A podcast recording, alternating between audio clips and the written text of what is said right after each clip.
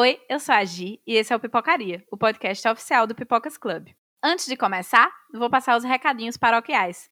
No Instagram, nós somos o arroba Pipocaria Podcast. Você pode seguir a gente lá para saber sempre que a gente lançar novos episódios e também para deixar o seu comentário sobre esse, sobre todos os outros episódios. Outro recadinho muito importante é que também a gente está no Orelo Podcasts. E a gente até sabe que a maioria dos nossos ouvintes são do Spotify, do Deezer, mas a gente queria incentivar vocês a utilizar a Aurelo, porque é o único player que monetiza os podcasts. Tem duas formas que vocês podem nos ajudar por lá. Só escutando o podcast pelo aplicativo, ou se você assinar o serviço de streaming, você pode destinar parte do valor da assinatura ao seu podcast favorito.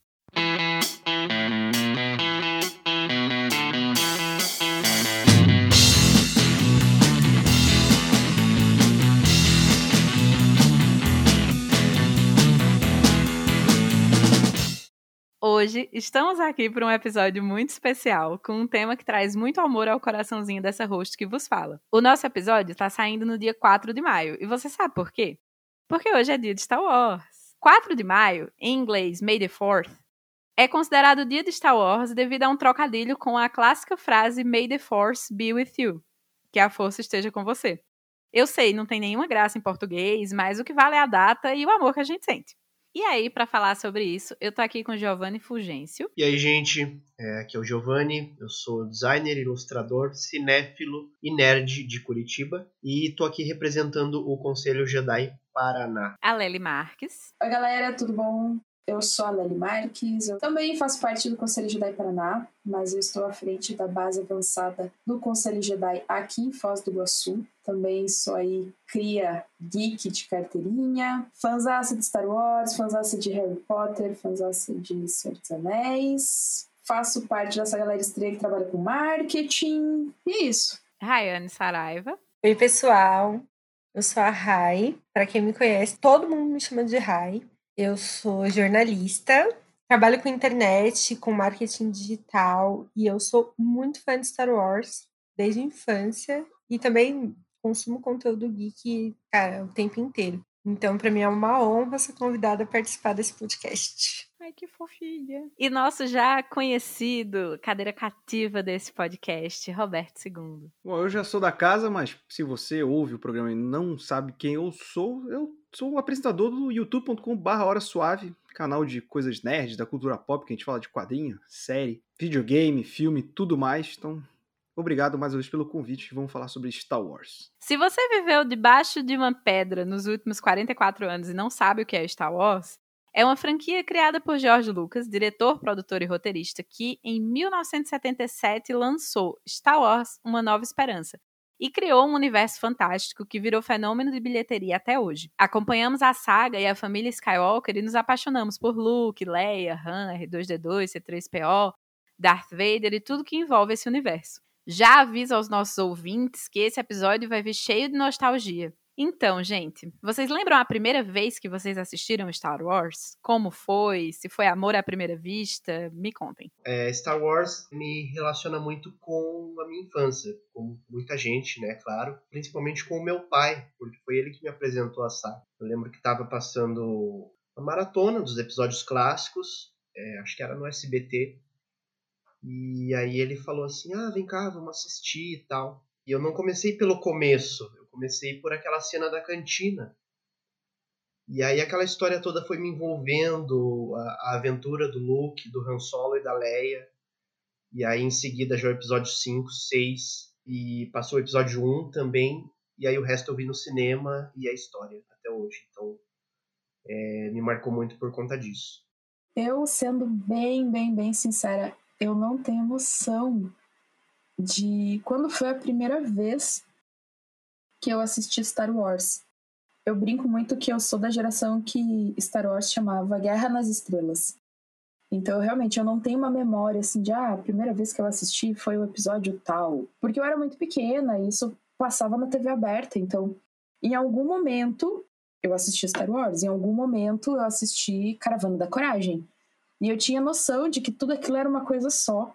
Mas, criança, eu não tinha noção, assim, do, tá, mas ele é o pai dele? Como é que. Sabe, a, a história não, fazia muito sentido na minha cabeça infantil. A primeira memória, assim, muito, muito forte, daí ela já tá diretamente relacionada com a ameaça fantasma, que foi a primeira vez que eu tive essa vivência de Star Wars de verdade, dessa unificação do nome, de estar tá no cinema, de viver aquela loucura que era uma estreia de Star Wars super esperada depois de sei lá quantos anos que não tinha nada, abre aspas, né? não tinha nada novo da série. Então, a primeira vivência foi a Ameaça Fantasma. Mas te falar que eu tenho uma memória de quando foi a primeira vez, eu não tenho. Sinceramente, não tenho nenhuma.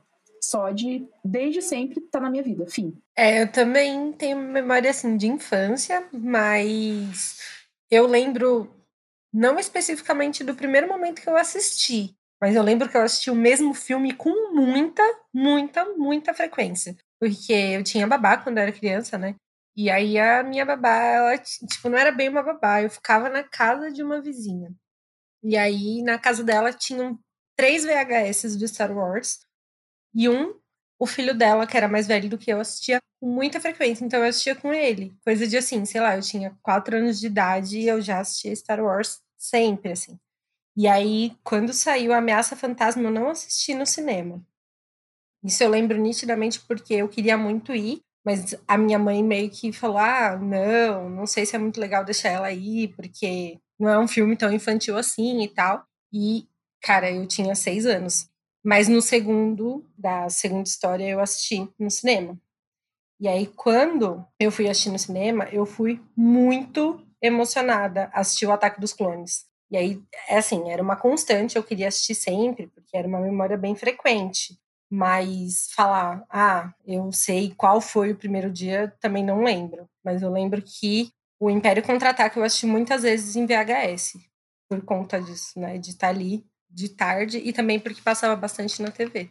Cara, a lembrança que eu tenho de Star Wars é nos anos 90 ainda, no relançamento da trilogia clássica foi relançado no cinema, foi acho que a primeira grande mudança que o, Jorge Lucas fez na trilogia, né, quando ele adiciona o Jabba digital no Uma Nova Esperança. Pô, é aquela um milhão de coisas que o Jorge Lucas adora colocar. O cara que mais revê o próprio filme é o Jorge Lucas, né, que ele vive mudando essas porra. E eu tenho lembrança mais do que dos filmes que eu assistia muito, mas dos bonecos. Porque eu lembro que o meu irmão mais velho, ele tinha o VHS quando relançaram as edições da trilogia clássica, mas eu lembro muito dos bonecos, cara. Os bonecos eram, tipo, junto com o lançamento no cinema, o relançamento, veio uma nova onda de bonecos iguais aos da década de 70, só que mais bem feitos. Cara, aquilo para mim ajudou a me apaixonar por Star Wars, assim, porque desde que eu me lembro por gente, eh, Star Wars é uma paixão para mim. Mais até do que super-herói, né? Eu fico, às vezes, no grupo que a gente grava, do Mansão N, aí eu vejo, tipo, gente muito empolgada com super-herói, eu fico, acho, mas, tipo, a última vez que eu fiquei empolgadaço, assim, com o um trailer, foi tipo, quando Homem-Aranha apareceu em Guerra Civil. Star Wars, cara, todo trailer de Star Wars eu fico que nem uma criança pulando. Todo, todo, todo, todo. E sair de uma continuação desse mundo da Rey, do Kylo eu vou ficar que nem criança de novo, porque é o poder que Star Wars tem comigo. E eu acho que vem disso aí, de pegar o VHS com meu irmão e assistir de cabo a rabo um milhão de vezes, quase quebrando o VHS e é por ali, é na, acho que foi no meio da década de 90 que relançaram nos cinemas, é a primeira lembrança que eu tenho de Star Wars na minha vida. É, a minha energia é mais ou menos essa também, de assistir, tipo, cara, eu não sei quantas vezes a gente repetia, às vezes o mesmo filme, tipo, rebobinava a fita, e, ah, vamos ver de novo, repetia a fala do filme, e era criança, né, então ficava muito preso com aqueles efeitos especiais, nossa, que universo é esse? A história pra gente também não fazia muito sentido, porque, né, fulano é pai de alguém ali, tem uma criança meio perdida, mas no final é isso, tô aqui agora, vários anos depois, e continuo super marcada, extasiada com a história. Eu coloquei a pergunta no roteiro e o tempo todo que eu tava construindo o roteiro, passando e pensando para vocês aqui de como que ia ser a nossa conversa, eu tava pensando, tipo, gente, eu não lembro. Eu simplesmente não lembro, assim. A outra grande saga da minha vida, que é Harry Potter, eu tenho a plena imagem na minha cabeça, assim, da primeira vez que eu li, a primeira vez que eu assisti o filme. Mas Star Wars, eu acho que como era uma coisa que também meus irmãos mais velhos gostavam e circulava em casa, era aquela coisa que sempre esteve ali. Um belo dia eu assisti, gostei e foi isso, assim, para sempre. Isso, eu achei interessante esse ponto, que o Star Wars é uma parada que eu acho que nem Harry Potter alcançou tanto. Isso não é um demérito, é porque Star Wars ele deixou de ser uma parada de fandom e virou uma parada da cultura pop. Tipo, Star Wars é tipo Turma da Mônica. Você pode não ter lido Turma da Mônica, você sabe quem é a Turma da Mônica. o Harry Potter, ele, na época da explosão do Harry Potter, teve isso, mas hoje ficou muito mais segmentado. Eu acho que quem se aproxima disso, de cultura pop, de Star Wars, hoje em dia é Senhor dos Anéis. Porque Senhor dos Anéis também virou um fenômeno. E era uma parada que era muito segmentada de quem gostava de livro, de mitologia, de fantasia.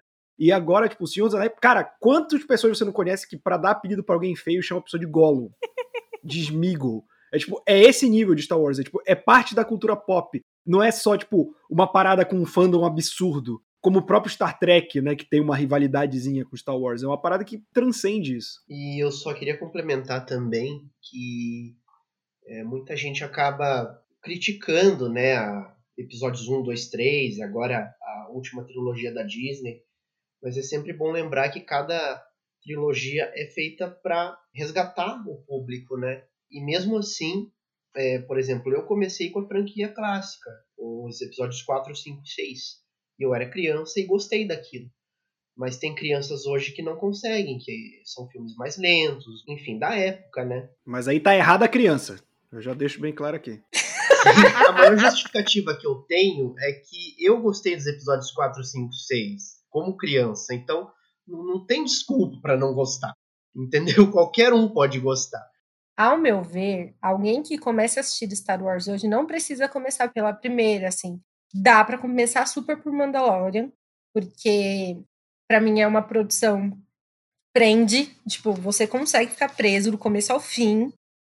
Você não tá imerso na história, mas você entende alguns aspectos do universo Star Wars e, cara, é muito fofo. Para mim é perfeito para quem quer começar hoje, assim, do zero, não conhece Star Wars se a pessoa tem algum ponto de dificuldade ali, tipo, meu, não sei se eu vou conseguir, o filme é muito lento. Beleza, taca pau que vai dar certo, sabe? Investe no Mandalorian. Eu adoro Mandalorian, eu amo de paixão, mas até me adiantando um pouco na pauta, eu acho que melhor que isso é Rogue One. É o meu filme favorito hoje de todos, e eu acho que é o que sintetiza melhor a saga. Rogue One ele mistura um pouco dos antigos, um pouco com a tecnologia nova, é uma história envolvente com personagens incríveis. Se você quiser apresentar Star Wars para alguém hoje, eu apresentaria com Rogue One, que é um filme mais curto, não precisa ser uma série. Claro que Mandalorian é melhor ainda, né? Mas se você quiser resumir Star Wars para alguém, mostre Rogue One. Esse lance de ser mais lento e tal, isso realmente acontece. Mas eu acho também que, como é um filme clássico, digamos assim, ou a pessoa vai procurar ir atrás, ou vai ser essa ferramenta da gente influenciar as pessoas a assistirem, né? Eu lembro que a minha irmã foi assim. A minha irmã nunca quis assistir. Eu, não, vamos sentar. E aí ela acha o início lento, só que a história prende. E assim, eu tenho muitos problemas com a geração que fica vendo, mexendo no celular, e eu faço isso, eu não tô me excluindo disso.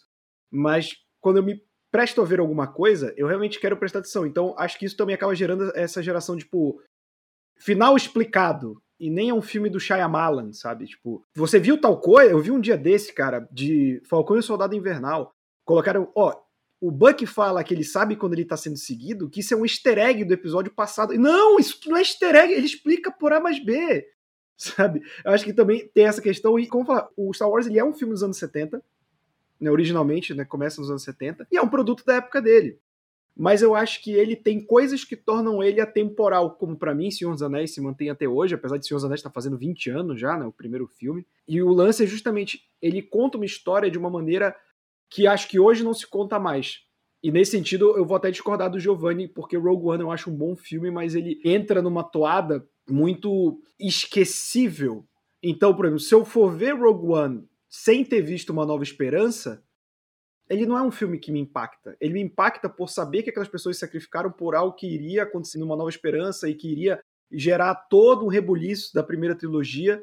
E sem isso, ele só é um filme, óbvio, muito bem feito, mas que não tem impacto. Então eu acho que o que faltou para os outros produtos de Star Wars, a gente vai falar disso mais à frente, menos Mandaloriano, porque eu não estou aqui para criticar Mandaloriano, eu só estou para elogiar Mandaloriano, é a única coisa que eu faço no meu dia a dia eu acho que falta um pouco de alma, talvez. Mas enfim, voltando à pauta e fazendo As perguntinhas clichês de se juntar fã de Star Wars no mesmo lugar. Qual o personagem preferido de vocês? Hoje, para mim, é o Jim Djarin, né, o Mandalorian. Desde a primeira aparição dele na série, toda a evolução do personagem, o apego dele com o Baby Yoda, né, ao longo da série, aquilo me, me tocou de uma forma muito forte, assim. Agora, se for para pegar alguém dos filmes, é, o meu favorito é o Han Solo.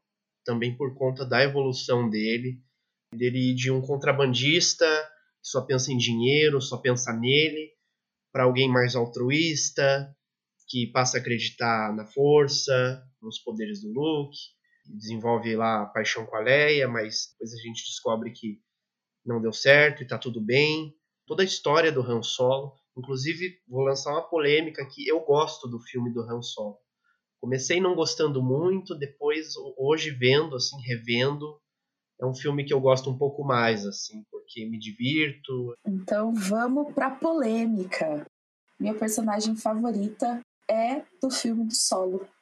Minha personagem favorita é a Enfys Nest. Eu gosto muito, muito dela. Eu acho que ela veio no momento em que você está reafirmando o protagonismo feminino dentro do universo Star Wars. Sempre houve, nós sabemos disso, mas ele veio num momento legal para reafirmar, porque eu não sei vocês, mas eu passei o filme inteiro achando que ia aparecer um bombadão, um ru, né?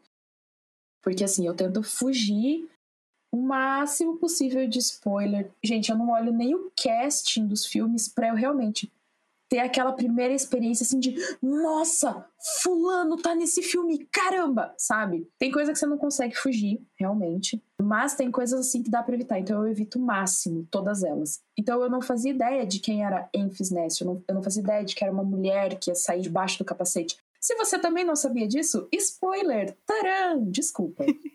mas assim, eu gostei muito, eu gostei muito, porque assim, ela se posiciona, ela fala por que, que ela veio, ela mostra por que, que ela veio, e ela é um calcanharzão de Aquiles no pé de um monte de gente, e ela tem um motivo para estar tá fazendo aquilo, tentando dar menos spoiler, e ela mostra por que, que ela tá ali, então assim, foi um personagem, abre aspas, curto dentro desse universo, mas foi um personagem que me pegou muito, muito, assim, é sem dúvidas a minha personagem favorita.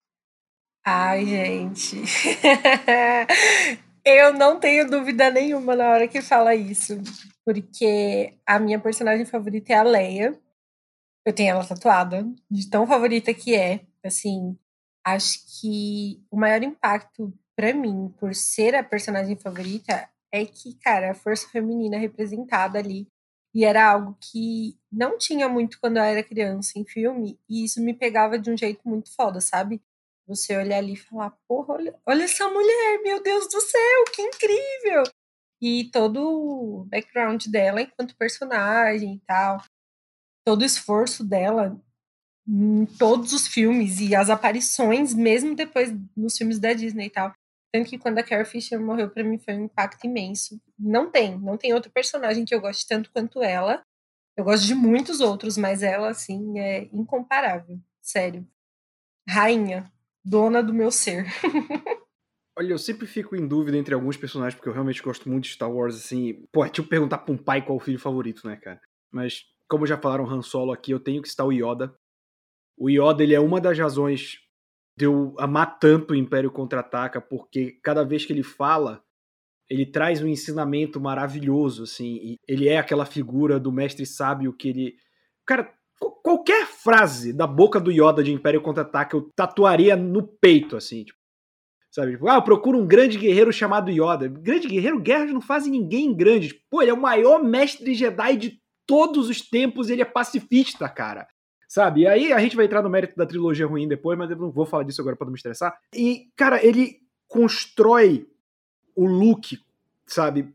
No pouco tempo de treino que o Luke tem com Yoda e tudo que eles fazem ali é tudo perfeito. Quando ele aparece de volta no Retorno de Jedi, o Yoda para mim, cara, na trilogia clássica e na trilogia nova, ele para mim ele não tem defeitos, ele é a figura maior do Jedi do ensinamento e de tudo que é a força, e eu não tenho como não gostar desse personagem. assim. Cara, ele é a maior, menor figura, porque, né, 76 centímetros de altura e consegue ser aquela figura in- incrível. Acho que, assim, perfeito. Perfeito, concordo plenamente. Yoda é foda. Maravilhoso. Uma pergunta de show do milhão essa, hein? Qual é a altura do Yoda? Ai, gente, a minha personagem preferida, eu- vou falar quase igual a Rayane. É a Leia, disparadamente, assim, sem nem titubear no pensamento dela ser minha preferida.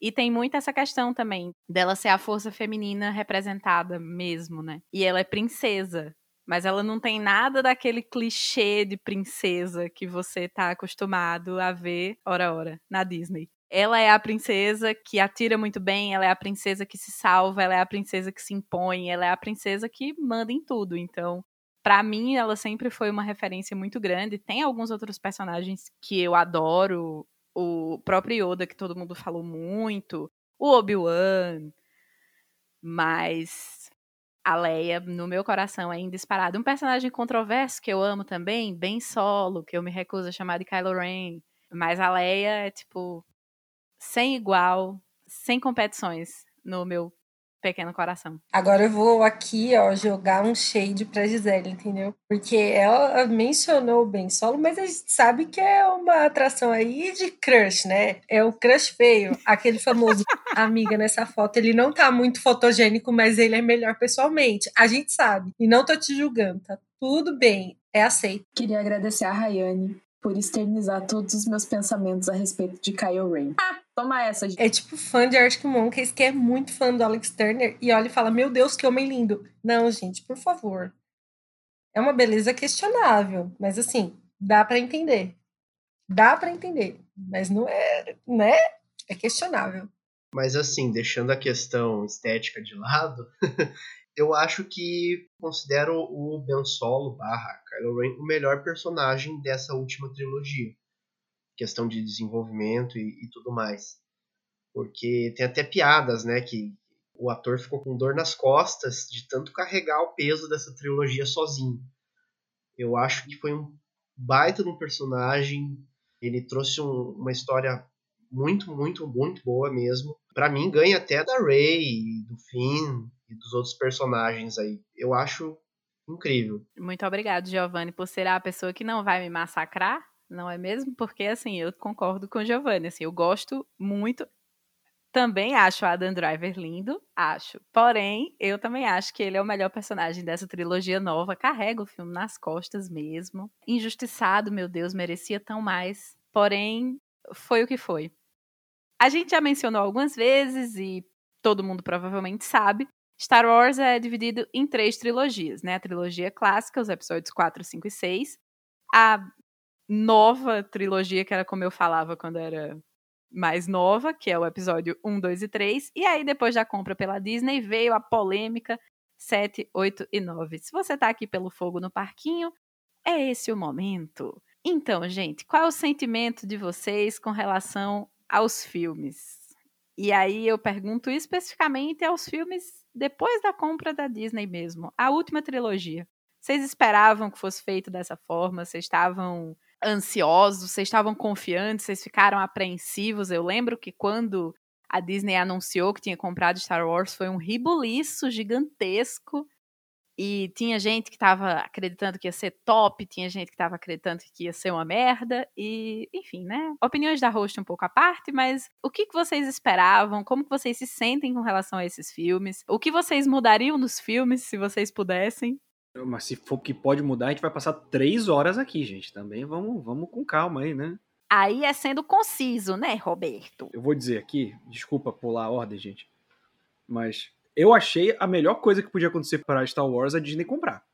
Sei que tem gente que não gosta da trilogia, com razão, da trilogia que a Disney fez, mas, gente, o George Lucas estava sentado na franquia já tinha um tempão. O cara demorou 70 anos, ele se tornou bilionário nesse intervalo.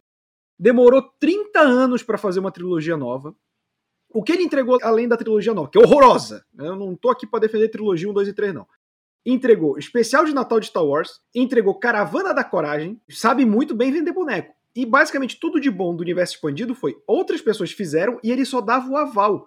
E ele dava o aval porque ele sabia que ia vender. Então acho que eu tenho muito respeito pelo Jorge Lucas, pelo que ele fez, por ter construído uma das coisas que para mim é, é fantástico. Eu já falei, cara, eu vejo Star Wars, eu fui ver o episódio 7, 8 e 9, vinha o letreiro, eu chorava desde o início do filme. É uma parada que me impacta desse jeito. Mas a Disney entregou uma trilogia nova, já tem mais trilogia em andamento, tem Mandaloriano, vai ter série da Soca, vai ter agora Bad Batch. Cara, eu entendo quem é preciosista de falar, ah, mas dilui muito. Cara, para mim o episódio 4, 5 e 6 estão lá. É a minha trilogia favorita, dificilmente alguém vai bater isso. Mas tá lá. Vai ter coisa ruim? Vai ter coisa ruim. Vai ter um filme do Han Solo aqui, que eu também não desgosto tanto, não acho essa bomba atômica que muita gente gosta. Mas vai ter um Rogue One também, entende? E assim, eu acho que o principal problema da Disney é em relação ao George Lucas. O George Lucas era muito seguro do que ele fazia. Ele só fazia quando ele queria. A Disney é um conglomerado multimilionário. E eu acho que ela tem caído no erro com os filmes de escutar muito fandom. Fez Rogue One, sucesso, fez solo. Solo já teve rebuliço. Já parou de fazer filme solo de personagem não relacionado.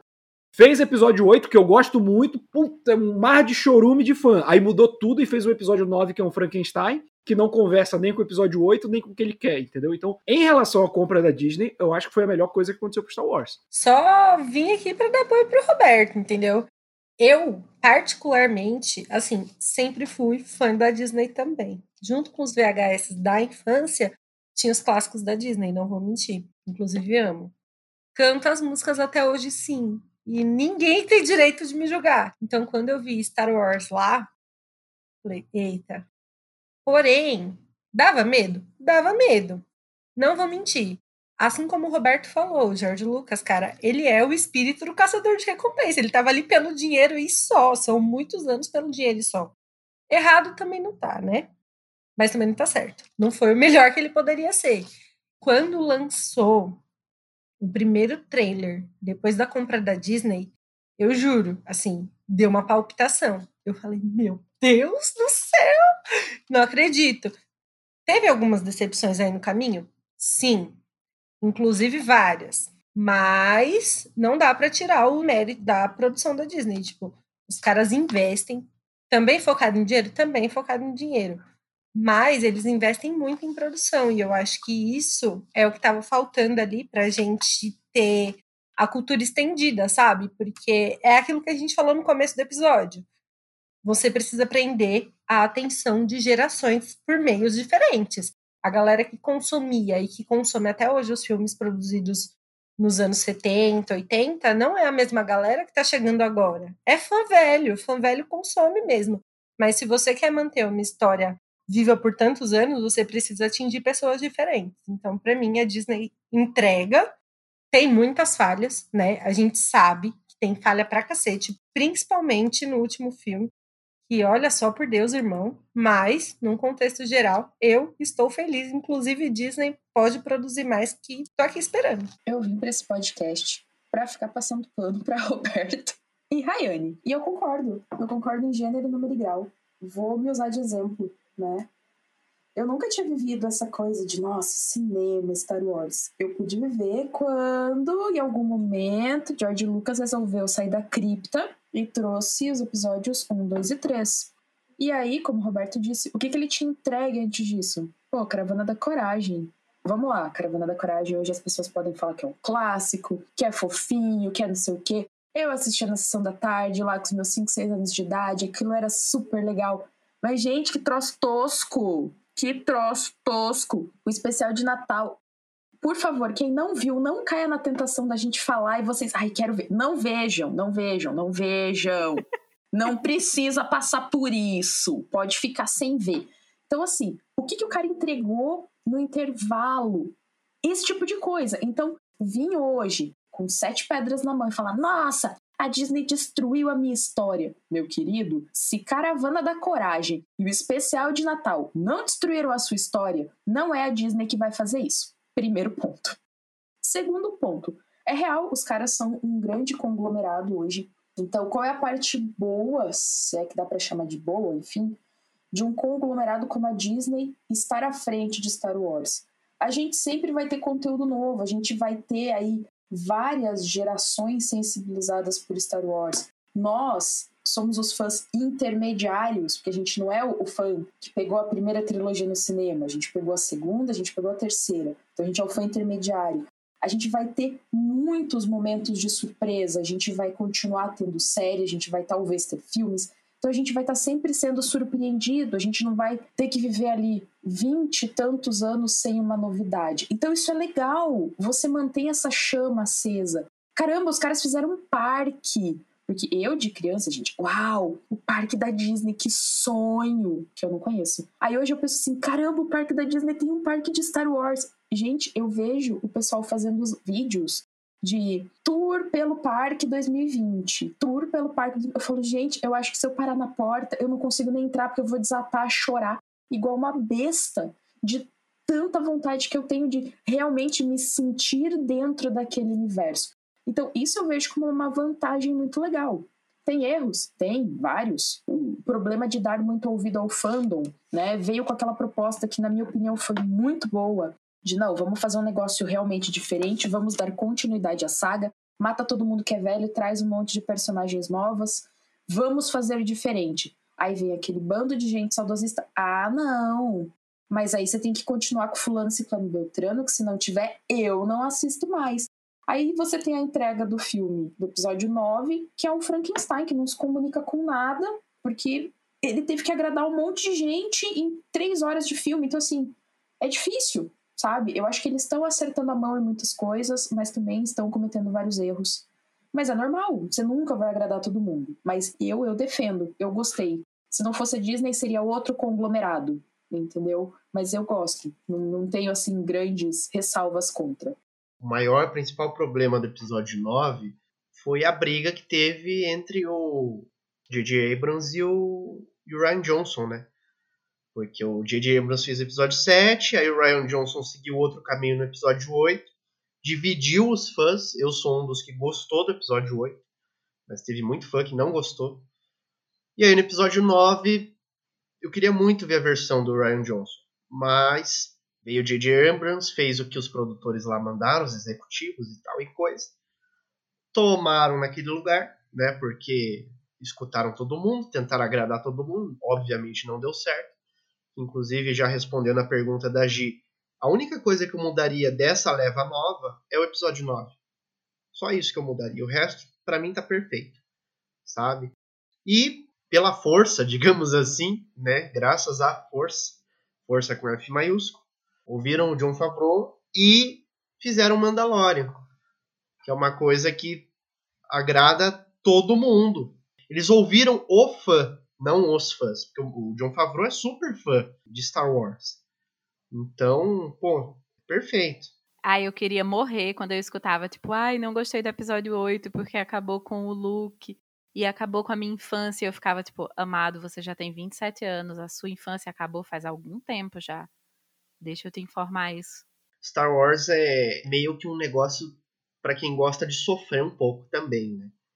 Porque pensem, lançaram lá a trilogia clássica em 77, 80, 83, ficaram 20 anos sem lançar nada. Aí relançaram em 99, ficaram mais 10 anos depois do episódio 3 sem lançar nada. Ah, lançaram Clone Wars e tal, mas tudo pingado, tudo coisa assim comercial, nada pensando realmente nos fãs. Então, realmente, acho que até já foi falado que a Disney salvou Star Wars. E eu queria complementar que ela está fazendo com Star Wars o que ela fez com a Marvel. Né? A Marvel hoje, o MCU, é um universo totalmente unificado, conciso, é tudo organizado e bem feito e planejado. Star Wars estava um pouco perdido, principalmente episódio 9 ali, que, nossa, perdeu totalmente o fio da meada ali, perdeu totalmente o rumo. Mas Mandalorian trouxe Star Wars de volta para os trilhos, tanto que agora a gente vai ter um monte de produções aí nos próximos anos. E nesse universo unificado. É para agradar todo mundo, só que do jeito certo. Não num filme só de três horas tentar fazer um monte de coisa e virar aquela bagunça que virou, né? Para mim, por exemplo, a gente falou bastante aí, né, que ah, o episódio 9 foi um Frankenstein, o episódio 9 tentou agradar todo mundo e não deu certo. O que me incomodou muito no episódio 9 é que ficou assim escrachado que eles tentaram dar ouvidos para todo mundo. Cara, não tem como você agradar todo mundo.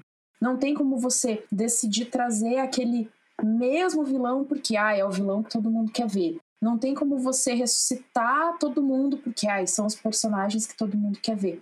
Então, ficou muito, muito na cara. E aí, não satisfeitos, depois que o filme saiu, virou uma salada, porque, ah, daí saiu a publicação de não sei onde, autorizada por não sei quem, que aí complementa tal parte. Caramba, eu fiquei três horas assistindo um filme para descobrir que eu preciso ler mais 40 horas de material para entender o que aconteceu. Não faz sentido. Então, ou você enxuga e faz vários pedaços desse filme, ou você desiste desse filme e lança só material impresso, sei lá, transforma numa série.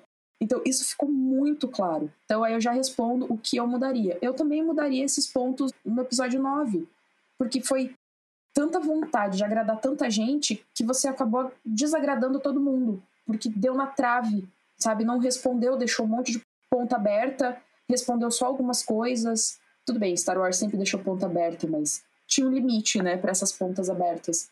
E aí, ai, porque aí no material de não sei quem, ai, porque no texto de não sei onde. Puta que troço chato! Aí parece assim, eu assisti, mas eu não assisti porque eu não entendi. Eu vou ter que ler mais coisas para tentar, entender? É, ficou meio estranho. Pensa que podia ser pior, podia ser o Zack Snyder o diretor. E aí ele ia lançar uma outra versão com cinco horas, e aí você ainda ia ter que ler 300 milhões de entrevistas para entender aquilo que aconteceu. Também a gente tem que saber a diferença entre ponta solta e filme mal feito. Ponta solta, você presume que algo vai ser explicado. O episódio 9, ele não tem ponta solta, ele é mal feito. Eu vi um dia desse, Fortnite vai explicar um furo de roteiro. Cara, isso tem que botar num jogo? Não, mas se você lê o livro, é tipo assim, porque a gente também é muito fã. Então a gente consome livro, a gente consome série, a gente consome tudo de Star Wars. Mas assim, o que vale é o que tá no filme, gente. É que nem às vezes você fala com alguém de diversos filmes. Ah, não, porque tal coisa fica mal explicado no filme. Não, mas na novelização, amigo, a novelização é a novelização. Versão estendida versão estendida. A versão que vale, querendo ou não, se a gente vai colocar, é a do cinema. E o episódio 9 é isso. Cara, o episódio 9 colocou em jogo. O episódio 9 colocou em novelização. Colocou em um milhão de coisas para tentar explicar os furos. E só vira um Frankenstein maior ainda, sabe? Eu sou contra esse negócio, tipo, o Snyder Cut, como a Gi falou. Tipo, ah, deixa o Ryan Johnson fazer a versão dele. Não, cara, fez o erro, faz. Já tá feito, entendeu? E aí, infelizmente, isso sepultou para mim um novo rumo de personagem que seria o Kylo Ren, a Rey, o Finn, o Paul Dameron, que para mim tinha muito potencial de desenvolver e que agora foi sepultado. O problema não é nem a ponta solta. Eu não tenho mais interesse em saber sobre esses personagens por causa do episódio 9. Em relação ao episódio 9, essa questão das pontas soltas e tal, meu, foi lançado um Lego especial de Natal recentemente, ano passado, final do ano passado, onde deixa claro que o Finn virou aprendiz da Rey como Jedi, ou seja, o episódio 9 tem esse indício de que ele tem a força. Isso nunca foi explorado, nunca foi explicado no filme. E nesse especial do Lego, tipo, né, não é todo fã que assiste, tal, só os mais fervorosos, mais viciados mesmo, e mostra isso. Vai mostrar ainda mais o quão Frankenstein a parada ficou, porque a gente até brincou esses dias no grupo do Conselho Jedi aqui do Paraná. Ah, alguém levantou a questão de com quem tinha ficado a Millennium Falcon. E aí alguém respondeu assim: ah, ele ficou com a Ray, ela ficou com não sei o quê. Aí veio esse assunto de que o Finn virou o, o aprendiz dela e tal, porque a Lego mostrou. Aí a pessoa falou assim: ai, gente, mas é a Lego. Eu falei, cara, a Lego é franqueada oficial. Tanto que uma das grandes brigas da Disney com essa trilogia deles foi que várias empresas que são franqueadas oficiais, como a Hasbro e a Lego, antes dos filmes serem oficialmente anunciados, antes de ter trailer, antes de ter um monte de coisa, já tinha os brinquedos. Aí você olha o brinquedo, ele tá dentro da arte conceitual, porque o brinquedo ele não, ele não tem nada a ver com o que foi pra tela. Por quê? Porque o franqueado se adiantou, sabe? Então, sim, o que a Lego mostra é oficial. E aí eu penso, cara, eles chegaram, não é nem só o videogame explicando uma ponta estranha no filme, é a Lego, uma linha de brinquedos tendo que explicar para você entender onde é que foi parar a nave mais falada, conhecida do universo Star Wars. Que aí a gente vai lá no começo desse podcast. A pessoa nunca viu Star Wars, mas se você mostrar Millennium Falcon, ela sabe o que, que é. Vamos lá, gente. Agora eu queria que vocês me falassem o top 3 dos filmes de vocês. Assim, quais são os melhores disparadamente. E depois vocês me contassem qual deles vocês queriam esquecer para ter a sensação de assistir de novo de tão bom e tão maravilhoso que é, e qual você queria esquecer mesmo para fingir que nunca existiu? Bom, o que eu mais gosto, mas que tá pau a pau ali com a segunda posição, é o Rogue One, justamente porque para mim misturou ali muito essa questão da nostalgia com os efeitos especiais novos e esses personagens novos também que a gente acaba se apegando, mesmo sabendo que no final muitos deles a gente não vai ver mais tão cedo, né? Não seriam outras obras. Então é Rogue One em primeiro lugar. Segundo, episódio 5, para mim é o melhor assim de todos em questão técnica, em questão de história e de tudo mais. E poxa, o filme acaba com os vilões ganhando, cara. É muito tenso, é aquele clima assim, tipo, nossa, eu preciso ver o próximo filme. E por questão nostálgica, o episódio, o terceiro lugar é o episódio 4, que como eu falei, foi o primeiro que eu vi então me remete muito àquela época lá de infância, TV de tubo, né? Eu ali com meu pai assistindo e tal. Então, por essa questão nostálgica para mim, episódio 4. Um filme que eu queria esquecer para ver de novo, eu acho que é, eu acho que é o Rogue One mesmo, porque o, o episódio 4, eu não lembro do filme em si, eu lembro do, do sentimento da época que eu vi ele. Então eu, se eu esquecesse para ver de novo, não ia me conectar com aquela época e com aquela nostalgia. Já o Rogue One, eu queria ter essas sensações de novo, porque eu já estava com outra cabeça, enfim, e ter aquelas sensações de novo seria fantástico. E eu acho que vai ser unanimidade, mas se fosse para esquecer e não lembrar, é o episódio 9. Eu só acho que vai ser unanimidade, mas vamos ver aí, né, o que o pessoal vai falar. Eu acho que meu favorito é, sem dúvida, sem dúvida nenhuma, é Rogue One. Que ele pega no fios, assim. Na minha opinião, ele é um filme redondinho. Então ele me ganha porque ele tá no meio da história e ele se encaixou muito, muito bem com o que tava antes, com o que tava depois. E assim, ele não foi um filme planejado dentro da história que vai de A a B. Ele é um A e meio, sabe? E ele ficou muito bem encaixado. A produção é ótima as personagens apresentadas ali, elas têm um contexto, elas foram bem exploradas.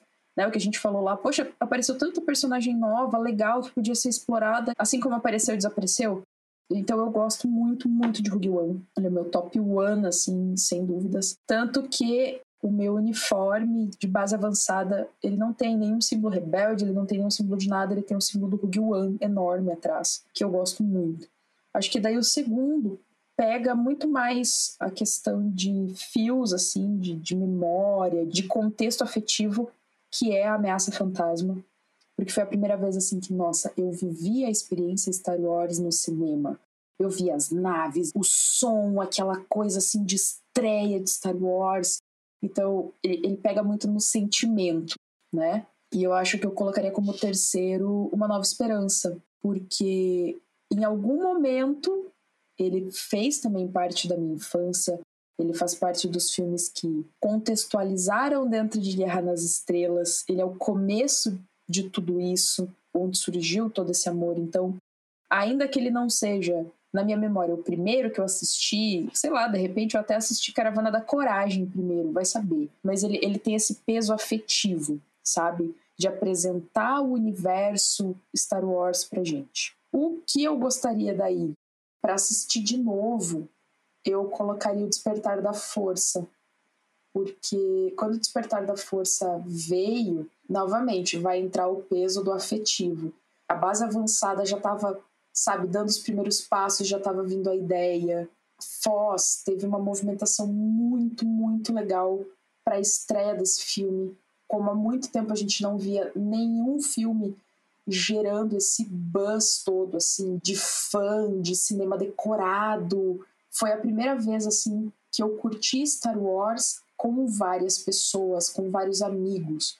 Porque até então eu tinha vivido essa experiência de estar no cinema com os meus amigos falando de alguma coisa foi com Harry Potter. Porque eu tinha um grupo de amigos que gostavam muito, que liam junto comigo. Então a gente viveu isso em, em Harry Potter. Mas eu nunca tinha vivido isso em Star Wars.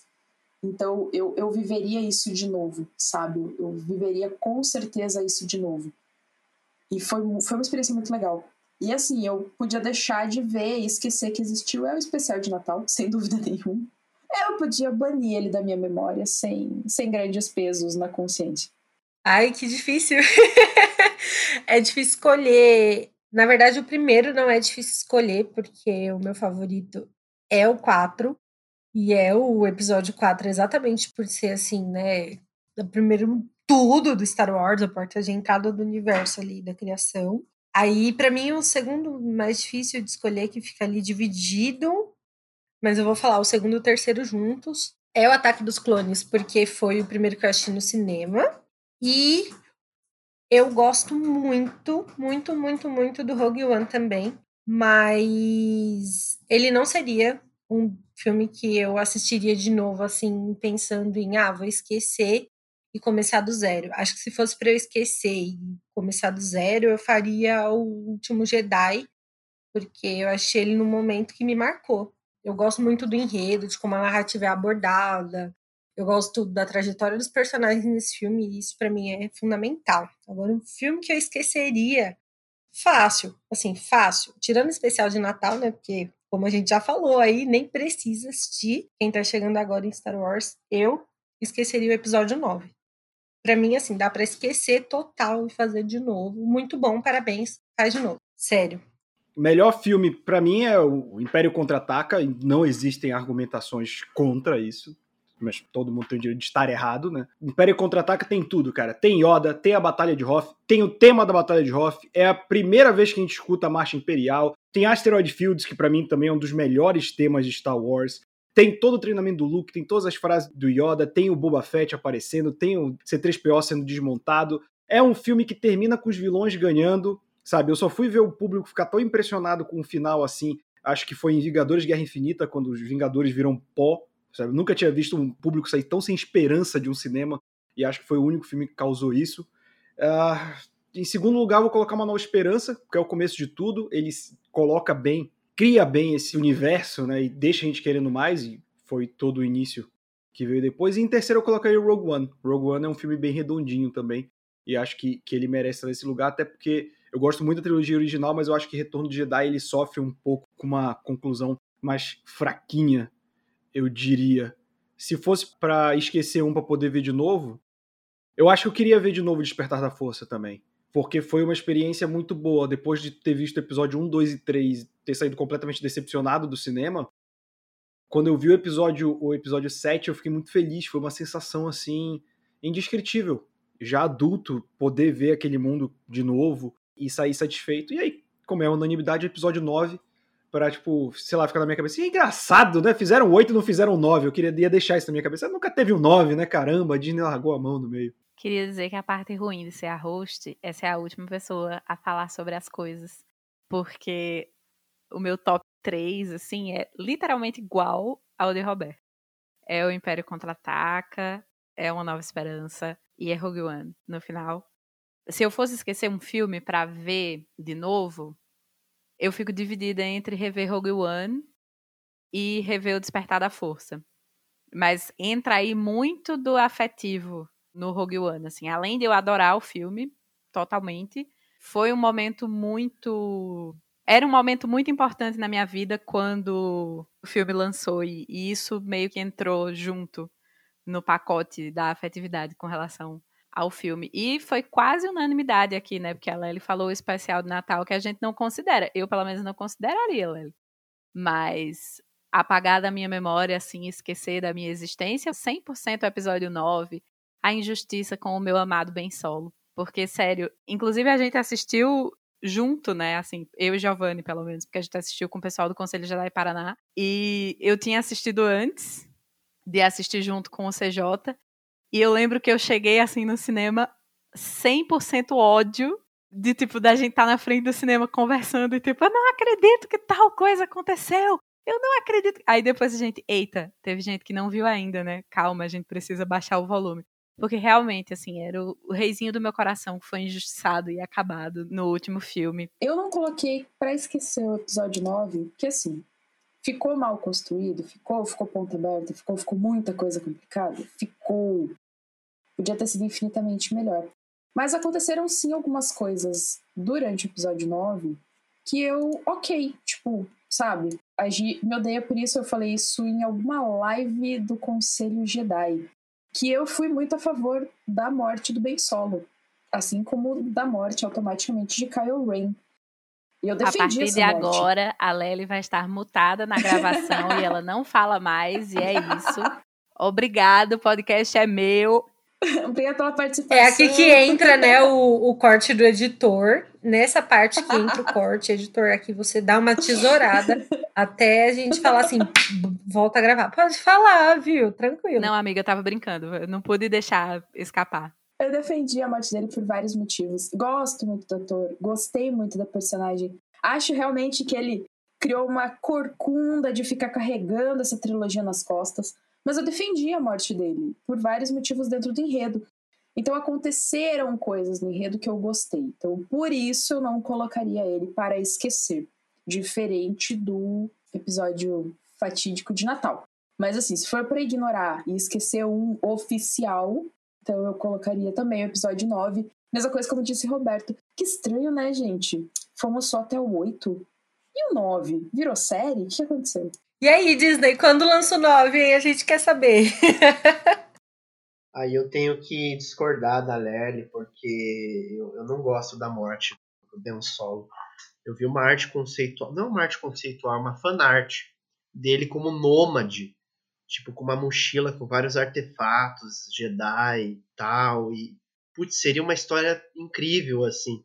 E só para não ficar jogando pedra e falando mal do episódio 9, tem coisas boas, assim, o Babu Freak, por exemplo, a, a maioria do pessoal gosta é um personagem muito fofinho, assim, muito legal e foi um dos acertos desse filme. Então tem uma outra coisa ali que realmente se salva. Eu queria falar sobre a morte do Ben Solo, que eu sou 100%, obviamente, né, 100% contra. Mas porque assim, eu acho que ele morrer foi um final muito merda para um arco de redenção que podia ter sido muito bom, que é um arco de redenção muito mal construído, né, na verdade.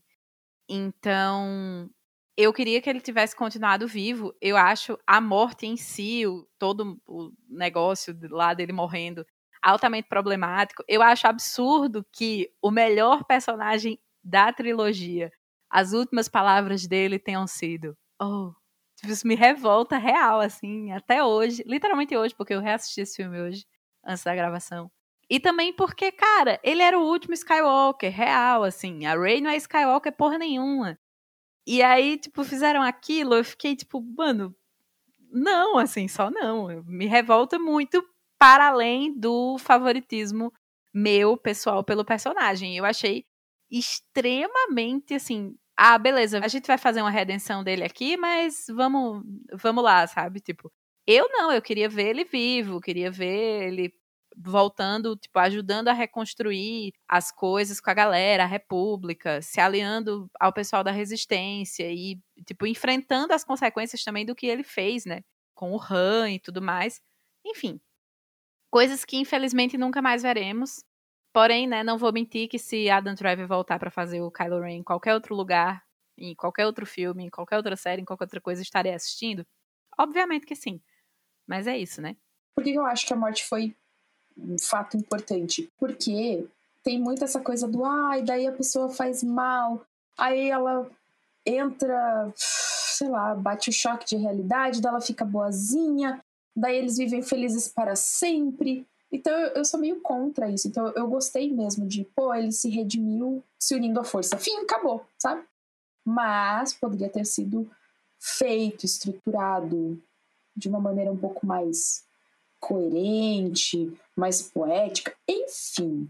Mas eu realmente eu não queria ver essa coisa, abre aspas, manjada do ai, daí vai chegar lá no final, ele vai olhar para Ray, aí ele vai olhar para ela e ver que o lado bom é muito melhor que o lado do, do palpamito, e tudo certo, e daí o mundo vai ficar feliz e os pássaros cantam e vai parecer aqueles folhetinhos de universo paralelo perfeito que te entregam na rua. Eu, eu não queria que isso acontecesse. É que, além disso que vocês falaram, de que foi um sacrifício muito mal construído, eu acho que poderia ter seguido o caminho um caminho diferente, sabe? Porque ficou muito parecido com a redenção do Darth Vader.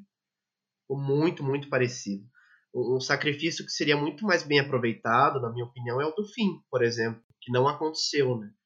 Mas no episódio 8, se ele tivesse sacrificado ali para salvar todo mundo, seria muito mais bem aproveitado do que o sacrifício do Ben Solo no episódio 9. Concordo, podia ter morrido também, ia ser muito mais dramático, ia ter dado um norte para um personagem que veio para ser bem explorado e não conseguiu terminar uma frase porque cortaram o cara na metade do enredo, enfim. O mais legal é que ambas as histórias têm uma coisa em comum, né? Casais que não têm química. O Finn não se sacrificou para levar um beijo totalmente sem química da Rose e não vou nem falar do Raylo, né? Não vou nem trazer isso aqui, ou melhor, vocês que sabem, mas é, é um assunto aí delicado. Eu não curto. Aí agora pode mutar o Giovanni. Bom, eu vou ser polêmica, porque eu vou dizer que eu gosto da ideia de Raylo. Apesar Ok, de. encerramos o podcast, expulsamos a Gi depois disso, né? Porque... É aqui que a gente troca de hosts, né, pessoal? Poxa, gente, muito obrigado por ter escutado o podcast até agora, né? Fica sem episódio 9, que nem Star Wars. Tal qual o final da terceira trilogia fica aí, né? O Calma, final desse galera. podcast. Vocês podem respirar aí, deixar eu falar, por favor? Ah, Obrigada. finja que o programa é seu. Com certeza não, não podemos. Não, então, eu ia dizer isso, assim. Eu não gosto da Ray. Eu também queria que o Finn morresse, mas também porque eu não gosto dele. Mas eu não gosto da Ray, mas eu gosto da ideia de Raylo. Porque eu acho que segue uma narrativa clássica da literatura que é o Enemies to Lovers. E eu acho que funciona pra eles. Mas, obviamente, que no episódio 9 foi mal construído, como absolutamente tudo que colocaram no episódio 9. Então não funcionou por isso, mas eu não sou anti totalmente, jamais. Eu, inclusive, acho, como eu tuitei isso esses dias, que eles, é, Raylo consegue ser melhor, assim, e ter mais química do que Anakin e Padmé. Que ali é o casal sem sal e sem tempero da história, assim. Mas. Essa foi uma comparação horrível, porque são dois casais horríveis, mas eu acho que no caso do Raylo é pior porque é um casal sem química e que os dois atores são bons, cara. No casal do Padmé e Anakin, o Hayden Christensen, um dia chamaram ele de ator, ele acreditou, e do outro lado a gente tem a Natalie Portman, que é uma baita de uma atriz, né? Mas, tipo, ali não tinha como dar certo. O Raylo é pior porque os dois são bons, cara. E, ficou aquele negócio. Ficou tipo uma maçã farinhenta, sabe? Você vai morder e, ela se desfaz na sua. Você espera uma maçã bacana e, e é horrível. É o casal Raylo, cara. Eu acho triste. Mas aí a culpa é construção. A culpa é construção do roteiro. A ideia seria legal, eles têm química pra fazer, eles são bons atores, mas a forma como foi construído o desfecho do casal foi uma bosta. Não, eu acho que eles, como casal, não. O único casal da nova trilogia que funciona é Paul Dameron e Finn. E a Disney perdeu essa chance. A Disney Era o casal essa com- chance, aí eu vou concordar. Com mais química dessa trilogia, de longe. Eu vou apoiar a Gi. Eu gosto de Kylo Ren com a bonitinha lá. Mas assim, Bonitinho. o que que acontece? Ah, eu acho que eles estavam forçando isso desde o primeiro filme. Tava evidente que isso ia acontecer. E, bom, pelo menos eu acho. Tava muito evidente. Então eu gosto, mas não no sentido romântico da coisa. Como eles queriam enfiar na nossa cabeça, meio que a todo custo. Esse negócio de dualidade, piriri pororó. Então, assim, eu gostei dessa ideia, eu comprei essa ideia, vamos deixar isso claro. Eu comprei essa ideia. Então, muita gente viu esse beijo como algo romântico, como algo não sei o quê. E eu acho que ele foi muito mais parte da redenção mal construída, sabe, do que qualquer outra coisa. Eu não vejo muito como príncipe e princesa da Disney, sabe? Eu, eu vejo um pouco mais como parte do processo de redenção, como parte da entrega do bem solo realmente para Ray e não do Kyle, como se fosse ele realmente sendo ele e não a versão ruim. Então eu comprei essa ideia, eu defendo, tá? Eu defendo. E real, assim, não é muito difícil, por exemplo, eles terem mais química do que o Anakin e a Padme, por exemplo. Mas aí são erros de construção até, que, sei lá, você sabe que tem que acontecer, mas. Ai, gente, então pelo menos se esforça para fingir que tá interessante, sabe? O Finn e o Paul, porra, podia super ter acontecido, mas a Disney tava tão desesperada em provar que não, que aí eles foram lá e meteram a Rose completamente sem contexto na história, num beijo totalmente sem contexto, que sim, era para ser uma, uma conotação romântica, que ficou toda. Que? Sabe? Se ela tivesse entrado naquele momento na história para ser o que ela foi no capítulo 9, legal. Tipo, ela veio somar ao casting principal. Legal. Ela apareceu como uma guerreira, como uma piloto. Bacana. Mas aquele beijo, ele foi tipo assim: amiga, o que, que você tá fazendo? Para, sabe? Ficou feio. Não satisfeitos, eles ainda foram lá e enfiaram mais uma personagem aleatória que também eu achei que ia ser super legal, porque eu já tinha visto os brinquedos. e foi super mal aproveitada para ser o interesse romântico do Paul. Tipo, cara, aos 45 do segundo tempo, ficou totalmente sem contexto. Então, assim, olhando as opções de casal que a gente tem, eu defendo. Eu, eu tô com a Gigi. Eu, embora eu quisesse ele morto, eu, eu tô com você, eu te defendo. Obrigada, amiga, por não me expulsar, diferente de certos convidados. Certos, todos os outros. Se quiser, eu expulso de novo, inclusive.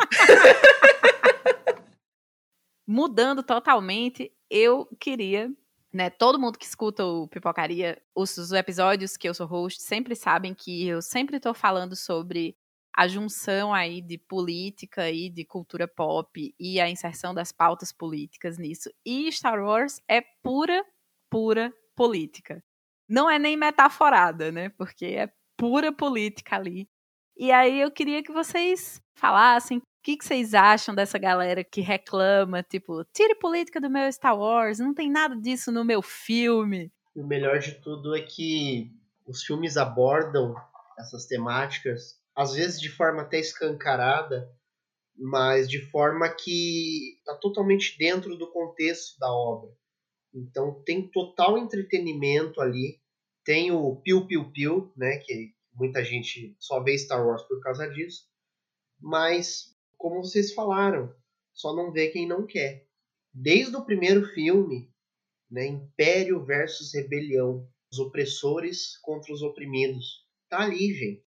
Não tem como fugir disso. E aí pega o Luke, que é um cara que está lá no planeta desértico, na fazendinha de umidade dele, longe de tudo isso, e insere ele nesse contexto, mesmo contra a vontade, aí trazendo toda a jornada do herói. O próprio Han Solo, que era um cara que estava ali vivendo só para ele, que depois abraça a causa da rebelião e vê o mal que o Império causa. Depois do filme dele, até tinha isso antes no, no universo expandido, ele era um agente imperial fez parte do império. Ele viu que aquilo tudo era errado e quis lutar contra aquilo em dado momento. Então, tá sempre ali. E até nas séries atuais, no Mandalorian, tem episódios ali que mostram claramente a, questão política de Star Wars, mesmo no pós-império. Então, sempre está trazendo isso, mas sem deixar de entreter, sem deixar de divertir, de ser ali a, a fuga da realidade que muitos querem, e eu acho até necessária em alguns momentos, né, você fugir um pouco da realidade. É sim cruel muitas vezes e dura, mas é necessário também você não tirar totalmente os pés do chão.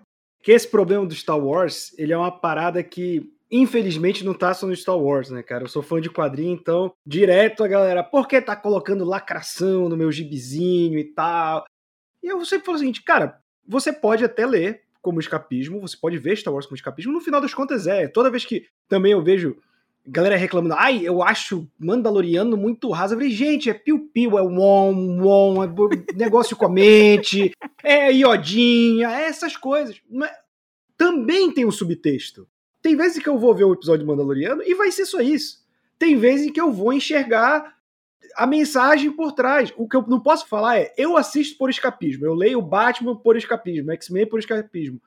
Ah, não tem mensagem nenhuma ali. Não, tem. você não enxerga ou por burrice ou porque você não quer enxergar. Mas negar que existe essa mensagem é outra parada, assim. Um amigo meu tira onda falando que Star Wars ele é o one-on-one de como fazer uma revolução. Ele vai mostrando as pessoas se organizando e conversando com quem é diferente, e trazendo os oprimidos. Nas diferentes trilogias tem menção assim de quando a resistência ou os rebeldes estão quase fraquejando e em menor número e, e aí sempre alguém fala: mas em cada canto desta galáxia que tiver alguém tem alguém que está oprimido e tem alguém que está contra o império ou a nova ordem, e essa pessoa vai estar tá junto com a gente. E olha que mensagem poderosa, né? Tipo, e toda vez eu fico tipo, mano, como assim? Como que pode dar vontade de abrir a cabeça das pessoas com um machado? E, né, enfim, mas infelizmente não pode. Infelizmente, meu querido, se você não gosta de comentar política vendo Star Wars, você está no lugar errado, porque o próprio nome já diz Guerra nas Estrelas. Guerra nas Estrelas. Guerra é uma coisa política. Guerra é o lado A contra o lado B. Então, não tem mais o que falar, né? Exatamente. Guerra é sobre posicionamento. E se a pessoa ela quer um refúgio para não se posicionar falando de Star Wars, há algo de errado. É no mínimo questionável, é no mínimo duvidoso que algum fã de Star Wars se negue a falar sobre política ou fale, aqui não. Ah, por favor, né? O fim, como um negro que sai daquela situação de simplesmente fazer o que mandam porque ele discorda, ele se sente mal fazendo, então ele decidiu que ele não queria mais.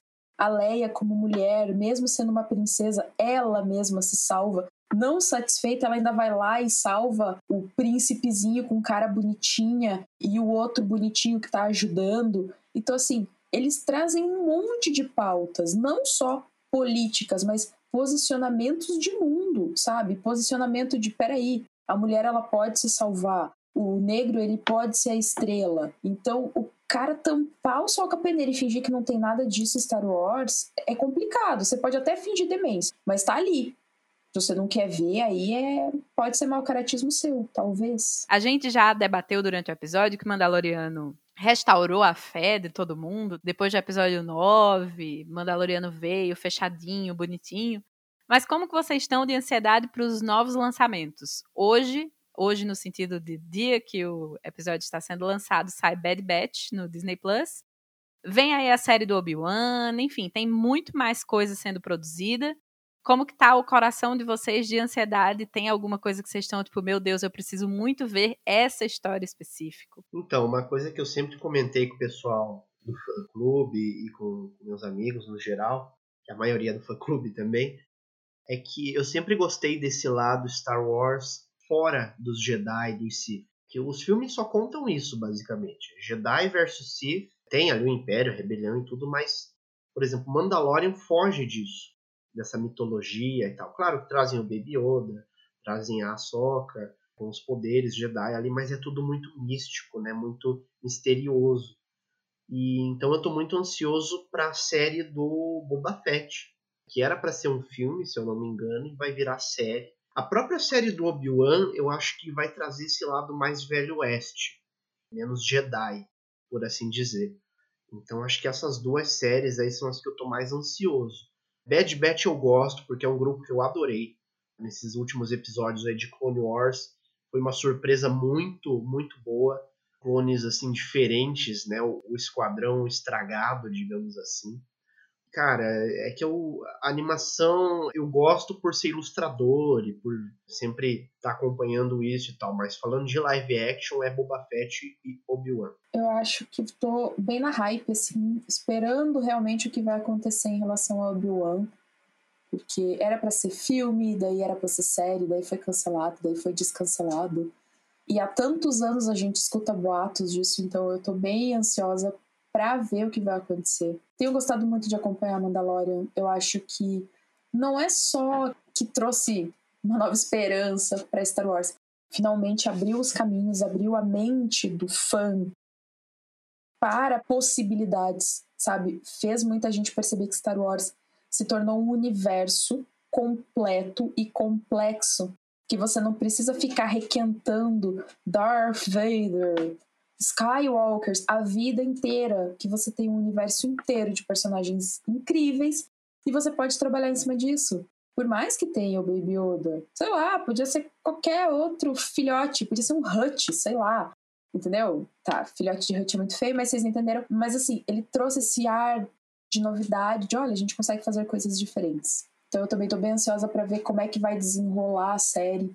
Tô bem interessada em ver como é que vai ser também, se vai ter realmente alguma coisa relacionada à Soca, porque ela veio já de animação, então ela já sai desse ritmo dos filmes, né? Por exemplo, por mais que o Mandalorian ele, ele seja um caçador de recompensas que não apareceu nos filmes, porque lá atrás especulava-se que quando iam fazer a série do Mandalorian, que quem ia aparecer ia ser os Fit, né? Algum deles, e não foi. Ainda assim, ainda é uma personagem muito relacionada no fim. Um deles até apareceu. Mas é só que ela vem 100% da animação, ela vem de outra vertente. Então eu tô bem ansiosa também para ver como é que ela vai ser desenvolvida em live action. Eu tô muito ansiosa para o que vem por aí no Mandalorian. Sério, para mim assim é podem fazer, mas sei lá, trocentas temporadas que eu vou estar tá aqui na frente da TV assistindo Disney Plus forever, porque sério, para mim foi uma das melhores produções da Disney até o momento. Uma das minhas maiores preocupações em relação a futuras séries do Star Wars era ver se eles iam sair do mesmo tom.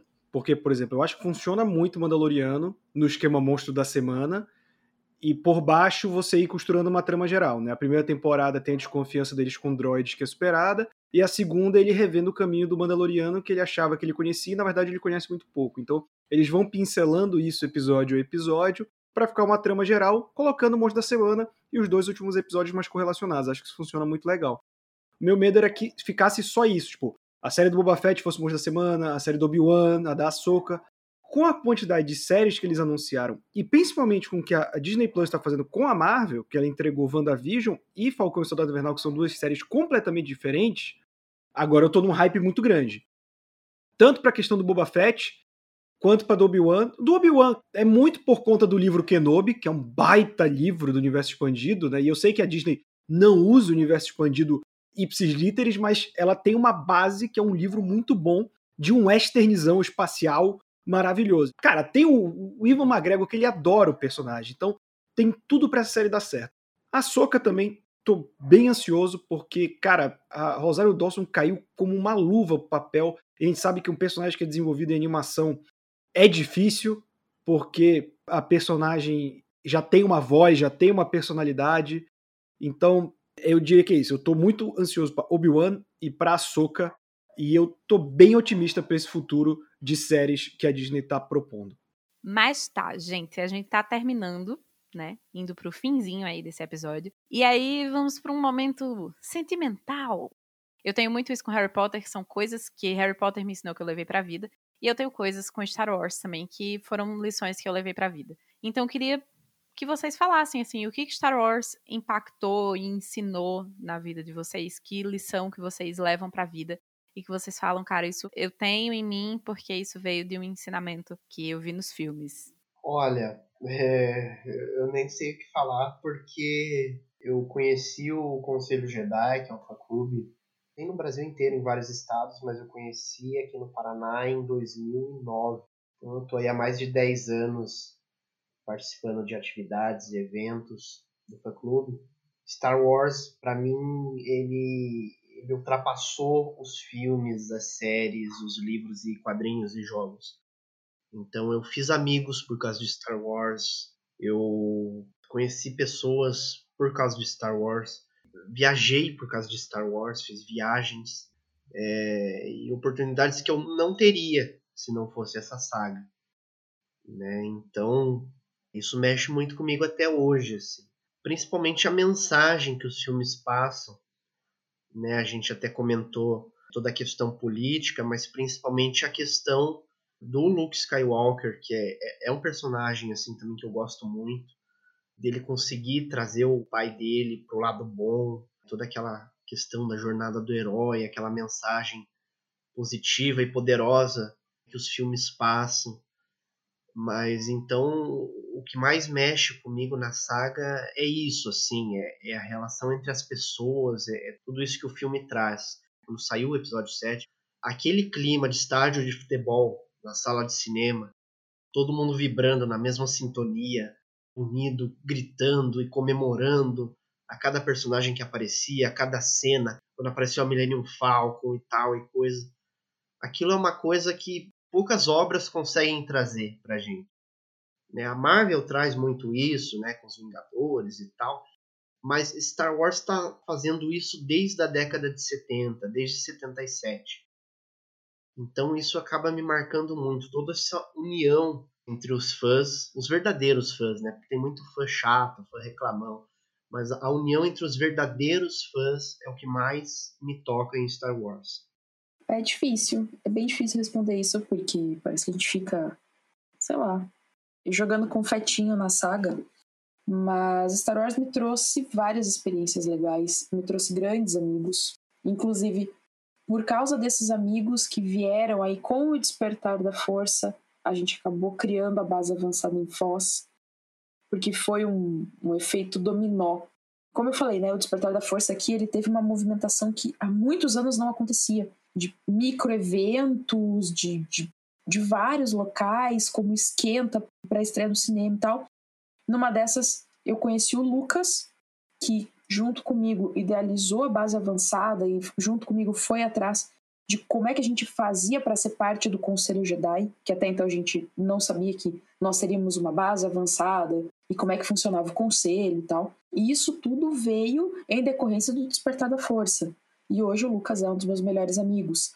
Então, Star Wars, de forma geral, me trouxe amizades incríveis, me trouxe N vivências, N experiências em eventos, tanto na parte organizacional como na parte de vivência, sabe? Não só eventos no Paraná, eventos fora daqui. O mestre Yoda, que a gente falou tanto dele, eu acho que ele tem frases e posições e visões de vida muito mais interessantes do que a maioria dos coaches que você vê hoje no Instagram.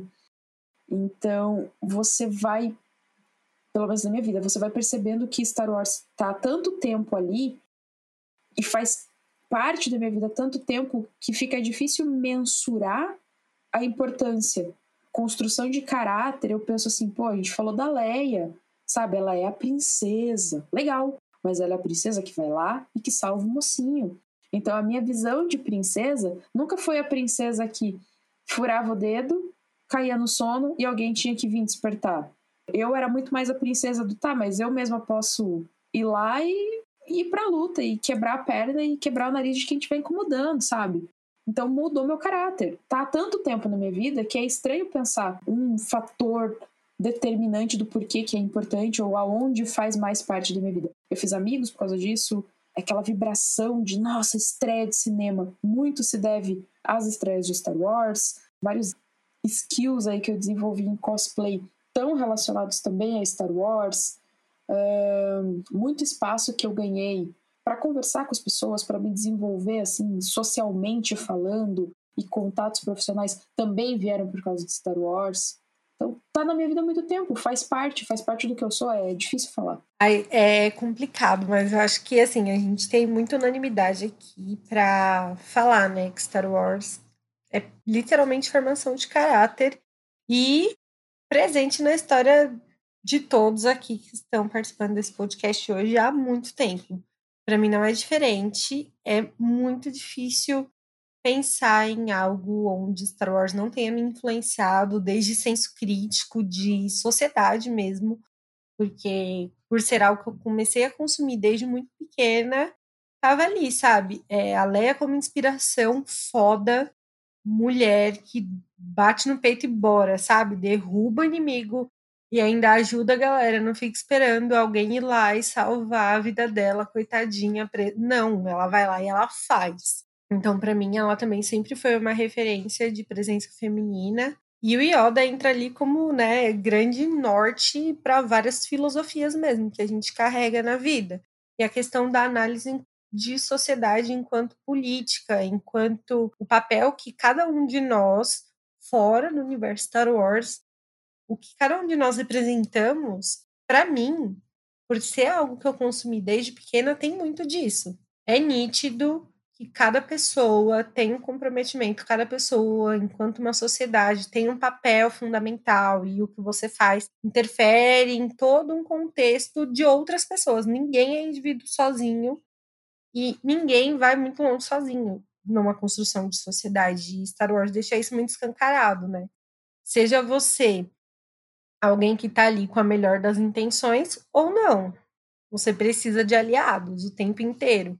E isso é algo que, para mim, é fundamental, assim. Acho que é isso. E, claro, o fato de sofrer, né? Porque fã de Star Wars sofre mesmo. Você tá ali, você fica muito tempo esperando um lançamento, tem toda uma expectativa, tem a questão de dialogar com quem discorda com você, discorda de você, discorda, tipo, do seu personagem favorito, discorda sobre a pessoa às vezes achar o filme, seu filme favorito pode ser uma bosta para alguém que é muito fã também. E provavelmente essa pessoa tem argumentos muito bons, ou não, porque tá todo mundo muito livre para errar, mas o argumento dessa pessoa ele é fundamentado muitas vezes na construção social que aquela pessoa viveu. E isso é um reflexo muito grande para mim, enquanto pessoa. Star Wars na vida, acho que foi o que moldou meu gosto por histórias, assim, né? O filme original é uma jornada do herói, bem construída, te entrega todo tipo de espécie, todo tipo de planeta. Acho que Star Wars para toda uma geração foi o equivalente aqui no início do século XX foi Senhor dos Anéis, por exemplo, de entregar esse mundo que viria a ser o, o RPG moderno, né? Star Wars é o responsável por minar nossa cabeça com esse mundo intergaláctico assim. E eu, é o que eu falo, eu volto a ser criança toda vez que eu vejo Star Wars. Eu gosto muito do filme, de todo o material que eu consumo, dos jogos. E eu levo muita coisa pra vida, principalmente do Yoda, né? Tanto que eu, brinco falando que quem não gosta de Império Contra-Ataca tá errado. Tá errado mesmo, não é brincadeira, não. Mas tem o lance do Yoda que eu levo muito pra vida, que é quando o Luke tem que ir pra caverna confrontar os medos dele, ele pergunta, mas o que tem lá? E o Yoda responde, só o que você levar com você. E a vida é muito isso, né? A vida é a gente levando nossos próprios medos, nossas próprias falhas com a gente e tendo que lidar com isso. Então acho que se for para puxar algo de Star Wars, tá aí esse, esse ensinamento do Império Contra-Ataque que eu levo todo dia comigo. Ave Maria. Eu fiquei até sem palavras. E olha que isso é bem difícil. Mas eu tava repassando na minha cabeça e pensando também na quantidade de coisas assim que Star Wars me ensinou e eu vou citar incrivelmente uma coisa da nova trilogia que nem de longe é a minha preferida quando o Yoda fala pro Luke, lá em Os Últimos Jedi, que o maior professor o fracasso é. Isso eu lembro que quando eu vi a primeira vez eu fui muito impactada. E aí depois em muitas coisas da minha vida eu sempre parei e pensei assim, porque era justamente nisso, né? Você não não desiste quando você fracassa. Você não se fecha quando você fracassa. Você não se esconde dentro de uma caverna e deixa o resto do mundo explodir. Você aprende com o seu fracasso e continua. Então, acho que para mim, nos últimos tempos, muita coisa da minha vida, do meu posicionamento político, de coisas que eu penso e de como eu me posiciono, a Leia de fato me ensinou muito na vida, mas isso nos últimos anos tem sido uma constante de sempre pensar que o maior professor o fracasso é e que não dá para desistir. Enfim, nossa, coloquei esse momento sentimental aqui no fim do episódio e fiquei de fato sentida. Agora nós vamos pro Mídia Pipoca, que é um quadro aqui do Pipocaria que a gente recomenda coisas que a gente esteja consumindo no momento que podem ou não ter a ver com o tema do episódio. Então, filme, série, disco, documentário, enfim, o que vocês quiserem.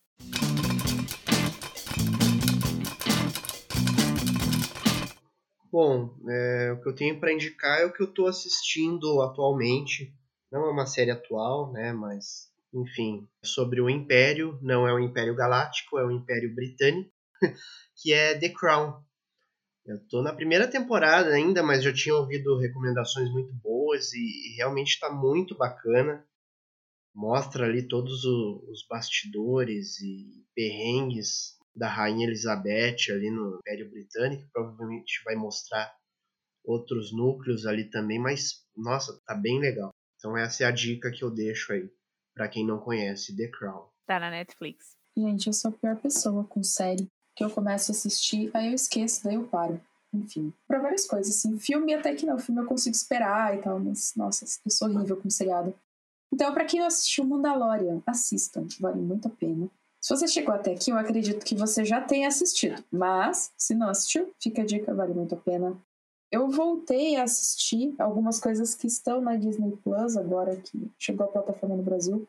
Eu sou muito, muito apaixonada por desenho, por animações de modo geral, e eu nunca tinha parado para assistir completa a série da Star versus as Forças do Mal e eu estou assistindo. E cara, é realmente muito bom, muito bom mesmo.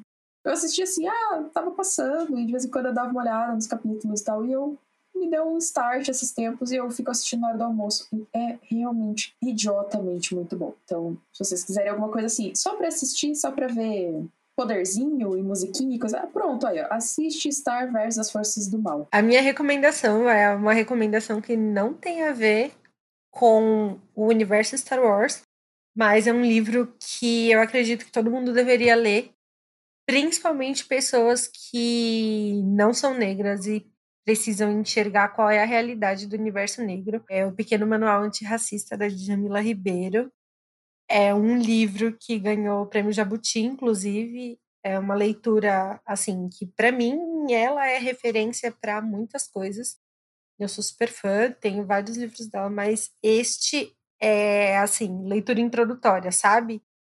E no momento que a gente vive hoje, alguém que tem dúvidas sobre como se posicionar e tal, e o porquê que essa pauta é tão importante, eu acho que esse livro tem que ser lido. Tem que ser lido por todo mundo, e a leitura é rápida, porque o próprio nome do livro já diz, é um pequeno manual.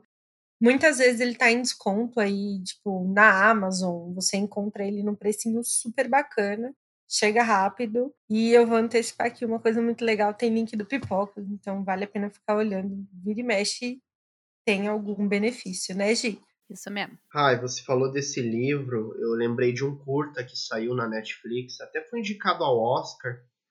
Não sei se ganhou ou não, né? Ainda, enquanto a gente está gravando, não saiu ainda. Mas chama Dois Estranhos.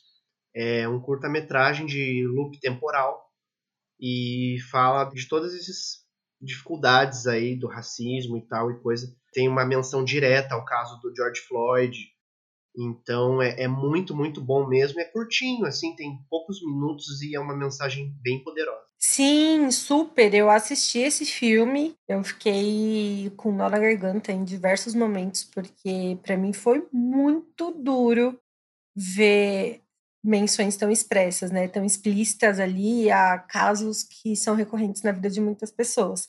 Infelizmente, essa pauta, quando chega aqui no Brasil, só emociona ou se é algo com algum famoso, ou se é por alguma manifestação muito forte em outro país. Mas a gente vive isso no dia a dia, né? Muitas pessoas aqui no Brasil são silenciadas, perdem a vida na periferia. E é uma pauta muito séria. Esse filme é incrível e vale super a pena. Assim, apesar de curto, o impacto dele é imenso. Super recomendo também. É, só atualizando, o Dois Estranhos ganhou o Oscar de melhor curta-metragem. Uhul, muito bom. Merecidíssimo. Sim, e quando o pessoal for ouvir esse episódio, o Oscar já vai ter saído, é que tá rolando enquanto a gente grava aqui, pessoal. Então, vocês já sabem que é o curta ganhador do Oscar por favor, quem não assistiu, assista, mas prepare o estômago porque vai ter nó. A minha recomendação tem a ver com um quadrinho, coisa que eu estava pesquisando essa semana. É, eu recomendo a fase do Mark Wade, o escritor Mark Wade, no Capitão América. Você pode encontrar pela Salvati, a editora, ela publicou toda essa fase em três encadernados. Eu estava relendo esses dias para fazer um dossiê relacionado ao Falcão e Soldado Invernal. É bem bacana. E queria recomendar também outro quadrinho que é o Espírito da Flecha, que é do Arqueiro Verde, não tem nada a ver com a série Arrow, é outro personagem. Inclusive, que a gente estava falando de política aqui, o Arqueiro Verde é um esquerdista safado, como eu gosto. E é uma saga que completa 20 anos em 2021, que me fez sentir velho, porque eu li essa edição quando ela saiu. Mas se você nunca leu, tá pela editora Eagle Moss, em dois volumes, você lê. É o Arqueiro Verde voltando dos mortos no início dos anos 2000 e uma revisitação toda da história dele nos quadrinhos, do que ele representa, é bem legal. O meu Me da Pipoca de hoje é a série do Super Patos, o desenho do Super Patos está na Disney Plus e é o que tem me acompanhado nas minhas noites de insônia. Se não é do seu tempo, assista, que é incrível, é muito bom, amo muitíssimo. Então, gente, é isso. Chegamos ao fim de mais um episódio. Muito obrigado quem ouviu até aqui. Muito obrigado vocês por estarem na mesa comigo hoje. Quem quiser seguir vocês nas redes sociais, como faz? Minhas redes sociais são arroba JediGiovanni, J-E-D-I, bem próprio, né, bem apropriado para o cast de hoje. E eu sou ilustrador, designer, então eu tenho um perfil para alguns trabalhinhos que eu faço também. Está um pouco desatualizado, mas vira e mexe eu vou postando alguma coisa por lá, que é jedigiovanni.art, A-R-T. Então, quem quiser ver meu trabalho pode conferir lá. E aproveitar também para deixar o, o jabá do Conselho Jedi, aqui do Paraná. A gente tem as principais atividades aqui em Curitiba, que é a JediCon e outros eventos que acontecem nas capitais. Mas também tem as quatro bases avançadas, né? A Lely está lá em Foz, e tem outras três em Londrina, Cascavel e Ponta Grossa. E acompanhar as principais redes do CJ é arroba Conselho Jedi PR. Letra P de pato, R de rato. Agora a gente entrega o ouro, que aí as pessoas vão flagrar que Harry Potter é uma parada muito importante na minha vida. Se você digitar aluada, com dois L's, você vai achar todas as minhas redes sociais sem muita dificuldade. Se jogar por Lely Marx, vai achar um monte de gente. Mas se colocar como aluada, com dois L's. Você acha meu Instagram, Facebook, acho que até meu extinto canal do YouTube, se bobear, encontra. E como o Gil falou, eu tô à frente da base avançada do Conselho Jedi aqui em Foz. As nossas redes são Rebeldes da Fronteira, e de vez em quando a gente também atualiza lá, mas a gente atualiza sempre centralizado todo o estado, as atividades. Então, se chegar nas redes do Conselho Jedi Paraná, automaticamente vai chegar a toda a rede das bases avançadas aqui do estado também. Confesso que as minhas redes não têm nada muito interessante. Basicamente é sarcasmo e ironia, mas fiquem à vontade para seguir. As minhas redes sociais não entregam nada de fandom assim diretamente.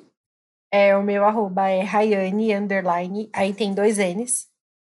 Mas não tem mais nenhuma frescura além disso, gente. Não tem Y, nada.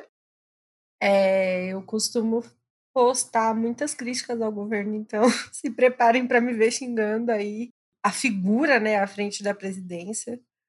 E é isso. Vem vacina. Por favor, fiquem em casa, se cuidem muito, porque não tá seguro para ninguém, mas vai ficar.